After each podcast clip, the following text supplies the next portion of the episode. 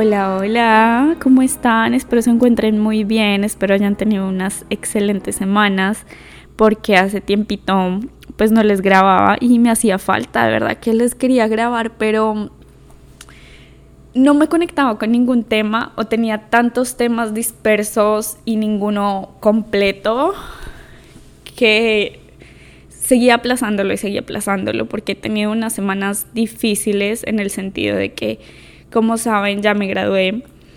Entonces, por muchos años mi sueño, mi meta mayor era graduarme y ya que lo cumplí, como que estoy en el limbo, quedé como que, ok, y ahora que, como que dije, sí, voy a descansar, pero pues ya descansé mucho y tampoco quiero, pues, eh, que mi vida y mi meta de este año sea, haya sido solo eso, pues que me gradué, quiero buscar más metas y bueno, estoy en eso de la motivación y todo eso.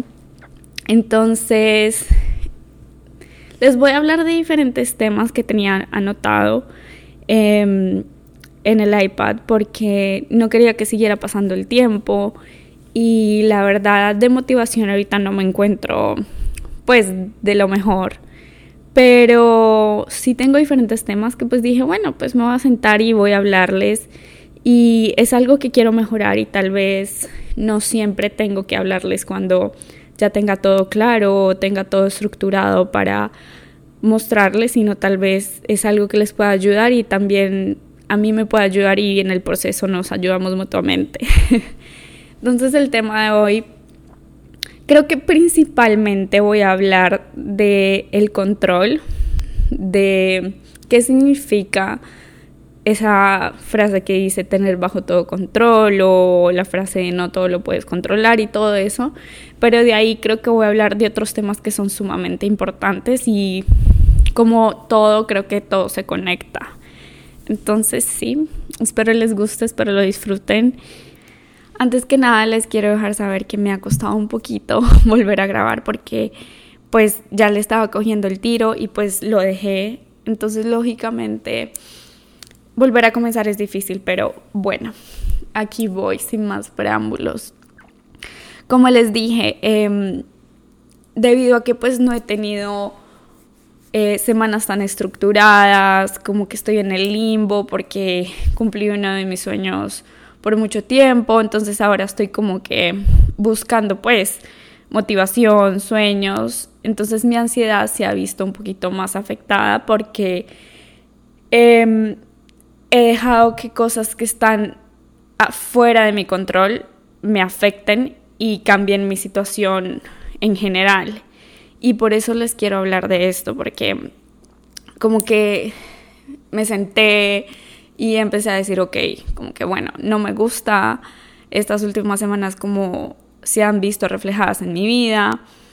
Entonces, ¿qué es lo que sí puedo mejorar y qué es lo que sí está bajo mi control para que las situaciones no me afecten de la manera que me estaban afectando? Entonces, primero creo que es importante que uno sepa diferenciar qué cosas sí están bajo el control de uno y qué cosas no. Bajo el control tuyo está la forma en la que te hablas a ti mismo a diario, la forma en la que te expresas, la forma en la que nutres tu cuerpo, la forma en la que, mm, sabes, respondes a situaciones que son difíciles. Todas esas cosas están bajo tu control y hasta cierto punto son tu responsabilidad. Eso sí es tuyo. El cómo respondes, el cómo te expresas, eso es bajo tu control pero lo que no está bajo tu control son situaciones como que mm, hubo un trancón, hubo un accidente y llegaste tarde y ya se te dañó el día entero porque llegaste tarde y llegaste de mal humor. Eso no estaba bajo tu control, pero bajo tu control sí está cómo vas a, a responder a esa situación y cómo vas a evitar que situaciones así, factores así, te empiecen a afectar menos para que tu estilo de vida no se vea tan inestable o tenga tantos factores que lo pueden pues cambiar. Y bueno, como les dije, es que no sé si, si se los dije porque he borrado bastantes, pero bueno, este Este episodio va a tener un poquito de diferentes temas que tenía anotados para hablar, pero no los había terminado. Entonces, pues los junté en este episodio porque igualmente siento que se conectan, pues. Eh, algo que también he pensado bastante es la perspectiva. La perspectiva es algo que tampoco está bajo nuestro control y es algo que es muy, muy difícil cambiar. Y al final del día es muy importante que sepas que no es tu responsabilidad cambiarla me explico un poco mejor. Digamos, yo hace mucho tiempo, me encanta, es que me encanta darles cosas que me han pasado porque siento que así la gente se conecta más o entiende mejor. Hace mucho tiempo yo tuve una pelea con un grupo de amigas que me marcó mucho y me dolió mucho por muchas cosas. Pero al final concluí que ese problema que hubo o esa pelea que tuvimos fue algo de cuestión de perspectiva y que por la perspectiva de una persona o bueno, sí, de una persona, muchas personas salieron heridas. A lo que voy es, es que es muy difícil hacerle ver a alguien más tu punto de vista y que te digan, ok, sí, esto pasó así, ya, perdón, lo siento. Es muy difícil y tampoco es tu responsabilidad. Y yo creo que por eso me dolió tanto y me cargué mucho tiempo con esa pelea porque quería que la otra persona viera que las cosas no pasaron de la forma que ella lo vio o que esa persona lo sintió. Pero después entendí que era cuestión de perspectiva y no tenía por qué cargar con ese peso o con esa responsabilidad cuando fue una situación, primero, que estaba fuera de mi control y segundo, que no había manera de que se solucionara porque la persona lo vio así y lo sintió así y pues para ella fue así, esa es su verdad, eso fue como pasaron las cosas.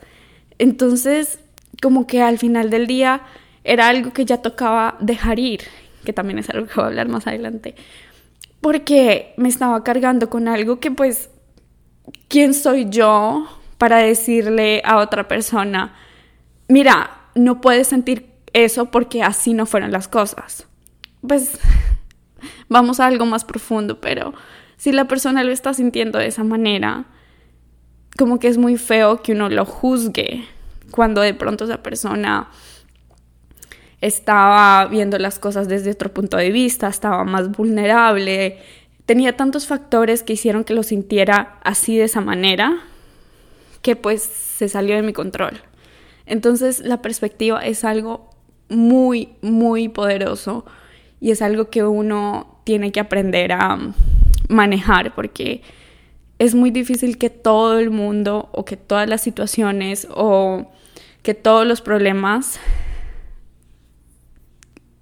sean iguales. Como que puede que tú tengas un problema y puede que para ti el problema pasó así, pero para la otra persona pasó diferente y es su perspectiva, es su punto de vista y tienes que aprender a dejar y soltar eso. Y les voy a contar algo que me acabo de acordar. No sé si vieron ese chisme de Harry Styles que fue hace como unas semanas cuando estaban promocionando su nueva película que él escupió a otro actor. Y ahí como que también yo dije, pucha, de verdad, la perspectiva lo es todo. Porque desde ciertos ángulos sí parecía que hubiera escupido. Entonces, si tú viste algo de cierto ángulo y tú lo crees porque lo estás viendo, ¿cómo va a venir alguien a decirte que no es verdad cuando tú lo viste por tus propios ojos? Pero si tú estás de otro ángulo, se ve que no es así. Entonces lo mismo, van a llegar dos personas que están viviendo y están viendo cosas de diferentes ángulos, van a discutir sobre una realidad que es diferente para el otro por la perspectiva en la que están o por lo que están viviendo. Entonces son cosas que están fuera del control de uno y pasa en todo, en todo y con todas las personas de la vida. Por eso es tan difícil tener relaciones, por eso es tan difícil, ¿sabes? Eh, solucionar problemas ya de pareja o de hijos o de trabajo, porque todo el mundo tiene su punto de vista y también la perspectiva de cómo pasaron las cosas, porque todo el mundo lo vive de diferentes maneras. Y bueno, ahora voy a pasar al punto de dejar ir, o sea, ya creo que entendieron lo de que son cosas que no pueden controlar y ahora cómo se hace para dejar o soltar esas cosas, esos pensamientos, esas actitudes, que es lo más difícil, creo yo. Una cosa es que tú lo entiendas y otra cosa es que de verdad te tomes el tiempo de aplicarlo para que pues se vea efectivo en tu vida. Dejar ir es un proceso, es desaferrarte de algo que te está causando o generando un peso más de lo que puedes soportar o deberías de. Entonces, eh, hice ciertos puntos, voy a hablar de ocho cosas que pienso e investigué y escuché que son cosas en tener en cuenta cuando uno quiere aprender a dejar ir lo que sea. Pero en este caso, pues, eh, a soltar y a dejar de tratar de tener control sobre todas las cosas en tu vida. Y pues aplica muchísimo para mí. El primer punto que puse es, primero es aceptar y tener conciencia de qué es lo que vas a soltar. Como les dije, pues obviamente identificar qué son las cosas, pero eso más adelante lo escribo a fondo. Y tener una buena actitud, pienso yo, como que si tienes una buena actitud y una disposición de que este proceso pues va a ser difícil y todo, pero de que de verdad lo quieres cambiar, por ahí se comienza. Para el punto número dos escribí saber que va en ti poder generar los cambios. Estos cambios que vas a generar sí están bajo tu control y es hasta cierto punto tu responsabilidad. Tus emociones son tu responsabilidad. Cómo actúas, eh, cómo procesas las cosas, todo eso es tu responsabilidad. Por eso es tan importante tomarse el tiempo para que pues uno dé lo mejor. Entonces, estos cambios que vas a generar sí están bajo tu control y son cambios difíciles, pero es tu responsabilidad para tu salud mental y para tener una vida más ligera lograrlo. En el punto 3 escribí que es súper importante tener presente que esto va a tomar tiempo, es un proceso. ¿Y por qué va a tomar tiempo? Porque ya hay hábitos ya hay formas en las que pensabas, actitudes que tu cerebro ya procesaba como automático. Escuché un podcast y la psicóloga era una psicóloga, les debo el nombre, pero ella hablaba y decía que es muy importante aprender este término y era destejar conexiones neurales ella se refería a este término de dejar ir, a destejar conexiones neurales. Y creo que tiene mucho sentido porque pues destejar, ya todos sabemos qué es. Y es que es verdad, las conexiones neurales son ya los hábitos formados, las formas de pensar.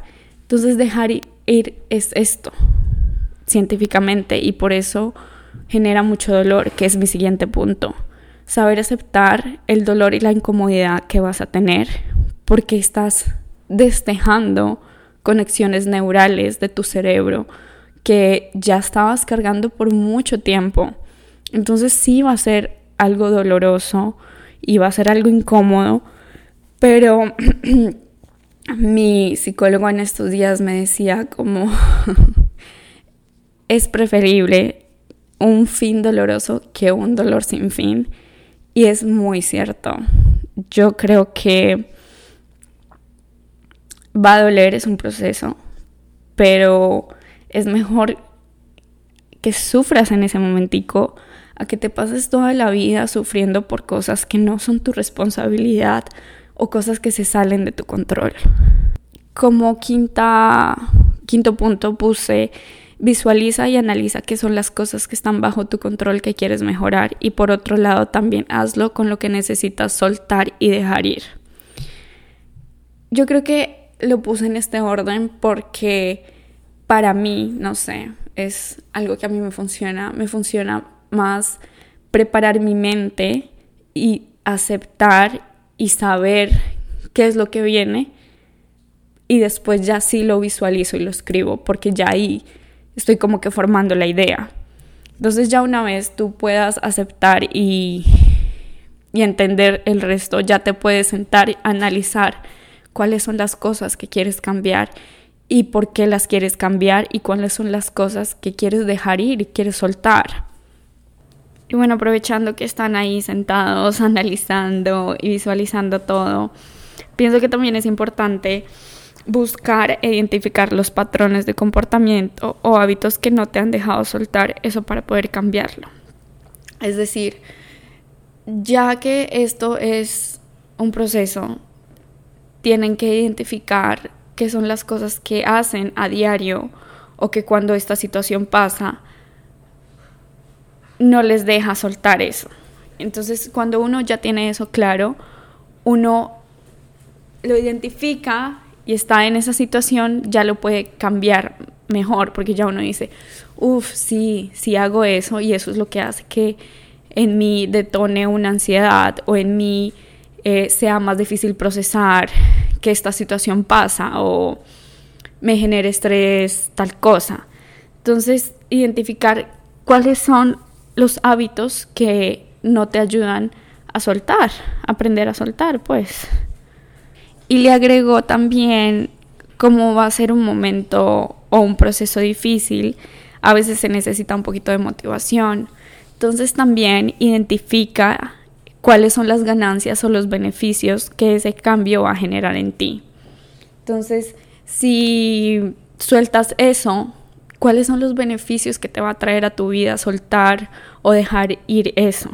Escríbelos y manténlos siempre presente porque son hábitos y es muy difícil, es muy difícil dejar hábitos que tal vez, no sé, llevas 23 años haciendo o 3 años o 2 años y vuelves a hacer lo mismo. Entonces, escribe, escribe para que en momentos de dificultad ese y cuando necesitas ese push, ahí lo tengas visualizado y escrito. Y ya mis últimos puntos son temas que he tocado en mis anteriores episodios, pero que son puntos que siempre deberíamos tener presentes y es adaptarse y avanzar. Avanzar porque pues una vez logras todo esto es importante avanzar y buscar nuevos sueños, buscar nuevas oportunidades, como que keep going. Y volverse a adaptar a estos nuevos cambios también es esencial. Eh, la adaptación era un tema que le quería hablar hace bastante tiempo pero lo incluí porque se complementa a adaptarte en este mundo pues que todo el tiempo cambia, tenemos demasiada información, tecnología, lo que sea, es muy importante para la salud mental. Y por eso es tan importante la teoría de Darwin de que sobrevive pues el que se adapta más fácil, no el que es más fuerte o el que tiene mejor defensas, no, para mí si tú te adaptas más fácil y disfrutas más el proceso, tienes más probabilidad de tener una mejor salud mental y sobrevivir más a, sobrevivir más a los cambios de la vida cotidiana, pues. Y de la mano, ay, lo siento si escuchan a Milo, está mordiendo su hueso. Entonces, pero bueno. Em, y de la mano va lo que hablé en el episodio de el ahora, que si no lo han escuchado vayan a escucharlo, eh, sobre disfrutar el proceso y vivir el presente para poder aprender a fluir con estos nuevos cambios, ya que es necesario aprender a fluir con los cambios, aprender a adaptarte, porque así logras evitar más dolor de lo necesario. Digamos, hace unos días salí a almorzar y estábamos en un restaurante chino con una amiga. esta fortune cookie también me dejó pensando un montón. Eh, a ella no le salió, ¿saben? Nos dieron el, las galletas de la fortuna y el de ella no tenía. Entonces ella me dijo claramente, me dijo así, yo no soy de creer en estas cosas, pero ella me dijo, uy, como a mí no me salió, significa que la tuya va a ser el doble de poderosa. Y la mía decía, ay, espérense, Milo, no. Y la mía decía, mm, espérense que la anoté. ¿Qué te hace pensar que si no eres feliz con lo que tienes, vas a ser feliz con más? Y es cierto, como que yo me puse a analizar mi vida y yo decía, lo que les dije, como estoy en el limbo, yo decía, ok, ya logré todo lo que quiero porque siento que necesito más, porque no puedo disfrutar ahorita el proceso y sentirme bien que lo logré. Entonces, es súper importante y es un trabajo diario, o sea, cuando les hice ese capítulo, me lo recuerdo constantemente porque disfrutar todo, disfrutar el proceso así esté doloroso, disfrutar lo que estás viviendo ahorita, porque va muy de la mano también con la gratitud. Eso te ayuda a que aprendas a valorar mucho las cosas ya cuando la logras. No sé si han escuchado sobre la ley de la impermanencia. En este caso es importante, creo que decirla, es sobre la ley, creo que es una ley del budaísmo, que dice que nada dura para siempre de la misma forma y que los cambios son inevitables para abrirle la puerta a nuevas oportunidades.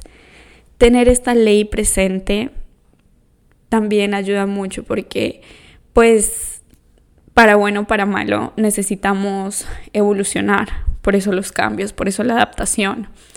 Entonces, saber que porque lleva mucho tiempo trabajando de la misma forma no significa que a futuro va a seguir trabajando de la misma manera. O porque llevas mucho tiempo en la misma rutina con tu pareja no significa que sea la mejor rutina, cosas así. Es importante los cambios y también tener presente que pues nada va a durar para siempre de la misma forma porque pues los cambios son necesarios para las nuevas oportunidades. Y por último, les quiero hablar sobre las expectativas. Este tema también lo tenía para hacer un capítulo entero de eso, pero no lo terminé porque, no sé, como que estaba muy corto, a la vez sentía que tenía mucho de qué hablar sobre este tema y a la vez no. Entonces, las expectativas o vivir de los recuerdos son factores que pueden hacerte perder tu foco o hacerte perder la importancia de lo que importa el día de hoy.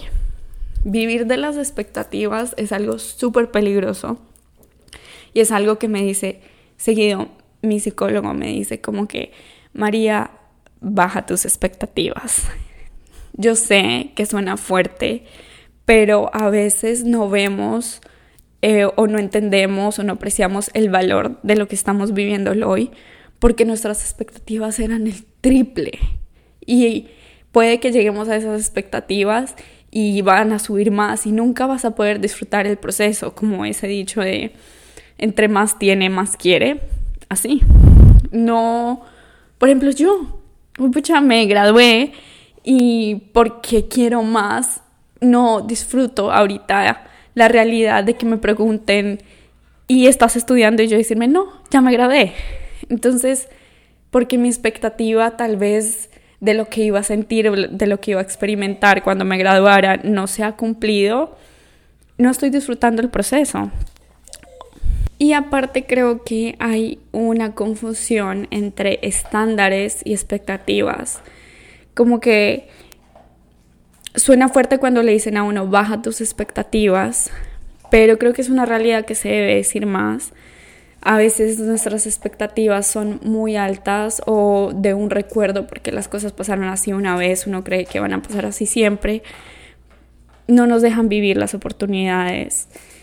No estoy queriendo decir que, pues, o sea, no tengan expectativas de nada, pero si les digo, pues, eleven sus estándares de no voy a permitir esto, no voy a acceder a esto, pero tus expectativas manténlas bien pegadas a la realidad, porque son engañosas y son un tema muy delicado. No te van a permitir enfocarte en lo que importa o que tu realidad de verdad es mejor que las expectativas, pero como no pasó de la forma en la que tú querías, no lo estás disfrutando.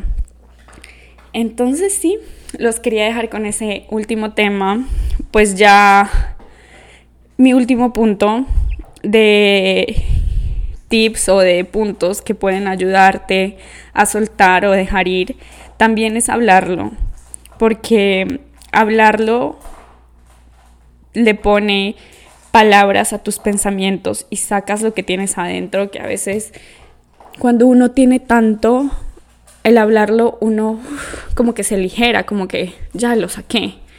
Y para finalizar, pues los dejo con lo que les digo siempre, lógicamente, estos son tips, son consejos que busqué por psicólogos, son consejos que me han ayudado a mí en este proceso y que me van a seguir ayudando, que los voy a seguir aplicando, pero no es que lo tienen que hacer al pie de la letra, pero sí sé que soltar es uno de los actos más grandes de amor propio que hay y de la mano va el identificar qué cosas están bajo tu control y las que no estén bajo tu control, dejarlas, suéltalas.